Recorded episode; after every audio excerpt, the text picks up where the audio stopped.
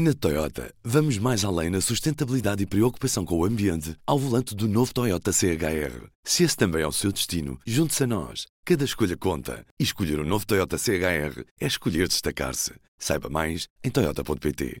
Do Jornal Público, este é o Soundbite. Ruben Martins. E hoje estamos de ressaca do Congresso do Chega. Viva Ana Lopes. Viva Ruben, estamos mesmo. Ana, parece que temos um saco carneiro 2.0 nas palavras do próprio. Vamos ouvir. Meu Deus, meu Deus, coitado. Sinto-me tão pronto hoje como sei que Sá Carneiro se sentia para ser Primeiro-Ministro em 1979. Bem, eu não te queria perguntar se Sá Carneiro estaria a dar voltas neste momento, seja lá onde ele estiver, mas eu acho que neste momento André Ventura está muito longe de ser um Sá Carneiro, não é? Por muito que ele se queira comparar a esta figura. Isso é totalmente patético, obviamente, como aliás quase tudo em André Ventura é totalmente patético. Agora, o milagre é ele estar a conseguir ser o terceiro partido.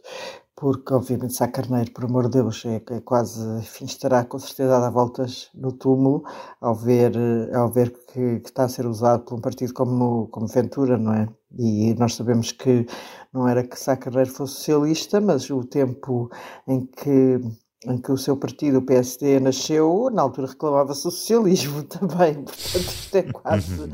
É, é evidente que se reclamava do socialismo por causa de uma conjuntura especial do momento revolucionário em que nasceu. Mas, isto, obviamente, quer dizer, pensar carneiro. Bem, mas nós já sabíamos que vergonha, que é uma palavra que André Ventura gosta de muito usar, ele não tem. Ele não tem nenhuma. Não tem, não tem, André Ventura não tem vergonha nenhuma.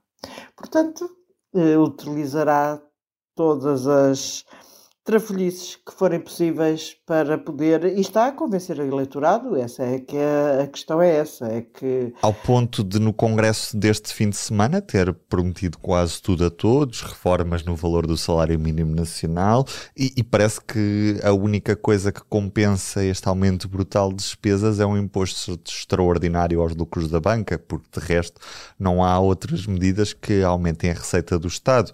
Parece que é uma distribuição para dar tudo a todos para conquistar os eleitorados todos, sem justificar depois quem paga estas medidas. Obviamente, aquilo é absurdo porque ele diz que vai buscar aos milhões da ideologia de género, sendo que não há nenhum milhões, como o Paulo Baldeia, o nosso colega, disse. Já nem falava nesses milhões de ideologia milhões de, de género. De género não são milhões, Exatamente a ideologia de género, não é? Não são, estão coisas lá, tipo, estamos a falar das creches para crianças, que obviamente a Ventura não, não iria cortar, não é? Estamos a falar de, de dinheiro de passes, estamos a falar de aqueles milhões envolvem uma data de medidas que não é só promover a igualdade entre homens e mulheres, não, sem dúvida nenhuma, que é o que Ventura chama de ideologia de género, é essa parte é da igualdade que ele chama de ideologia de género.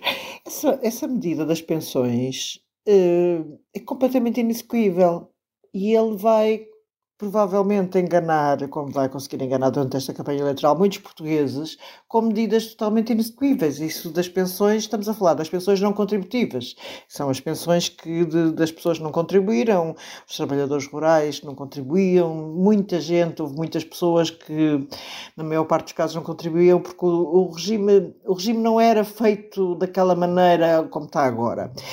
Isto é, é, é, tão patético porque Ventura passa a vida a atacar os imigrantes, que é quem está neste momento a ajudar os nossos a conseguirem ter as suas reformas a ajudar o sistema da segurança social e está a prevenir as, as nossas reformas. Portanto, é uma, dizer que os, os, que os imigrantes vêm cá tirar as coisas dos portugueses, como ele diz, ou como o Chega diz, em, mas quando são os imigrantes exatamente que estão neste momento a financiar a segurança social em grande escala. E, e, querer aumentar as pensões mínimas sem mais imigrantes, eu consigo. Eu já acho isso uma coisa absolutamente patética, mas ele está a enganar muita gente, está a enganar muita gente porque temos um problema grave à direita, não é? O que é que explica que uh, André Ventura possa ter este resultado que se antevê nas eleições legislativas, com um crescimento bastante acentuado?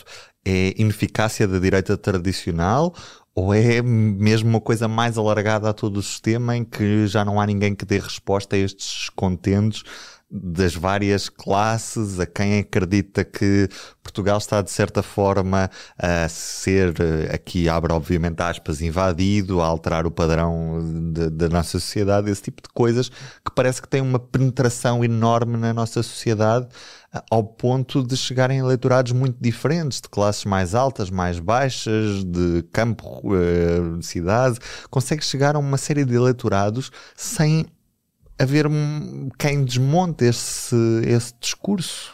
Tens razão, e isso é uma coisa que nos deve preocupar muito. Uma, uma, das, uma parte é, obviamente, a falência da direita tradicional, que está em falência. Nós não estamos a ver esta nova AD, ou velha AD, ou recomposição de uma AD que existiu no passado, que já ninguém se lembra muito bem. Não estamos a ver a dar um salto.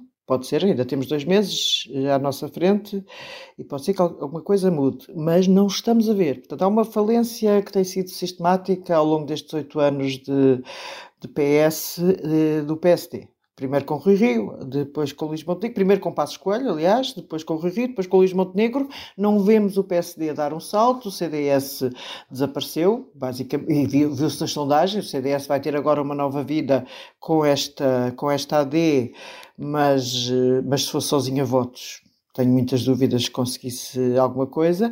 Acho que há um lado de, sim, eh, muita gente direita deixou de ter onde se refletir. Um partido que lhe desse depois há uma mistura de facto de.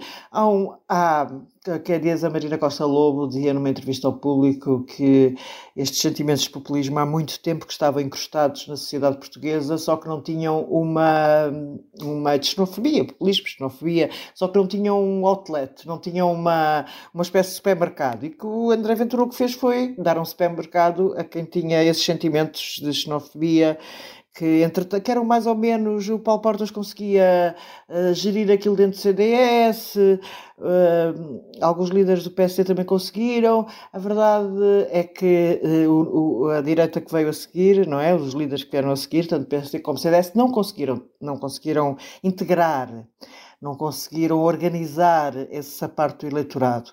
E depois há um problema que é as pessoas estão muito aborrecidas com os partidos eh, do sistema que gostam de generalizar, generalizando erradamente. Só que estamos, a falar de um país muito pobre, onde as pessoas ganham muito mal e onde ganham muito mal porque é aqueles que lá estão. Os que lá estão ganham sempre melhor do que as pessoas que estão em baixo e há um fosso entre, entre ricos e pobres. Eu acho que é, é, essa.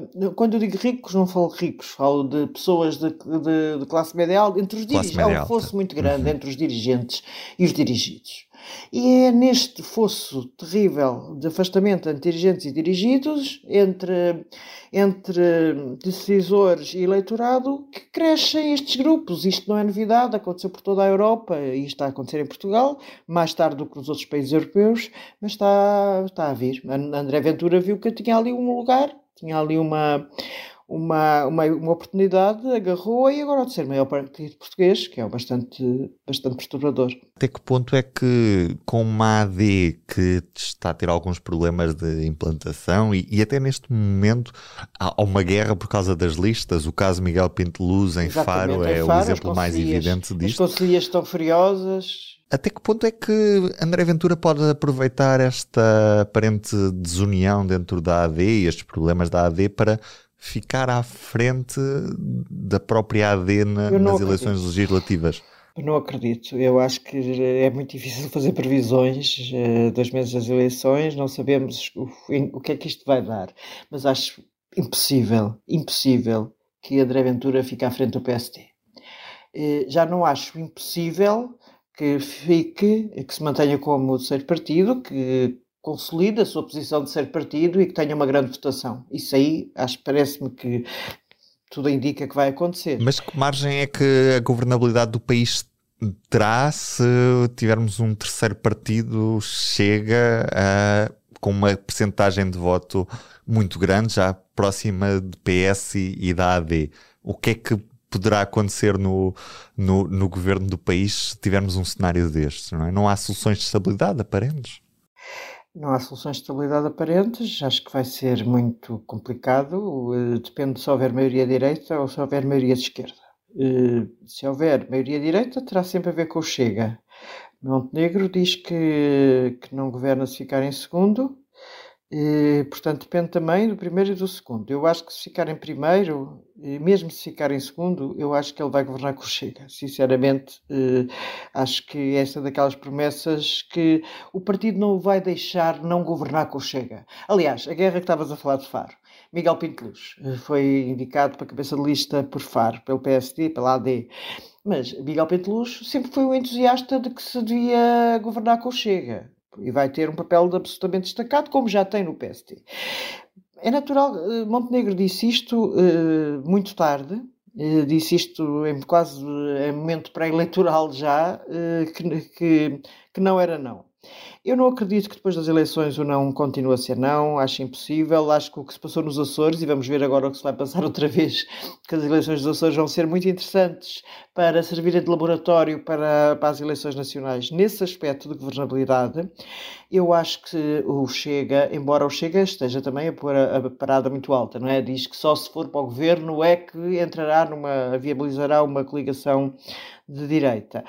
Estamos. estamos uh, estamos num momento em que é muito difícil ver, eh, mas há, há claros riscos eh, de, ou melhor, que é óbvio que só a maioria direita com chega é. Não vale a pena pensar que é cá com o CDS ou com a Iniciativa Liberal.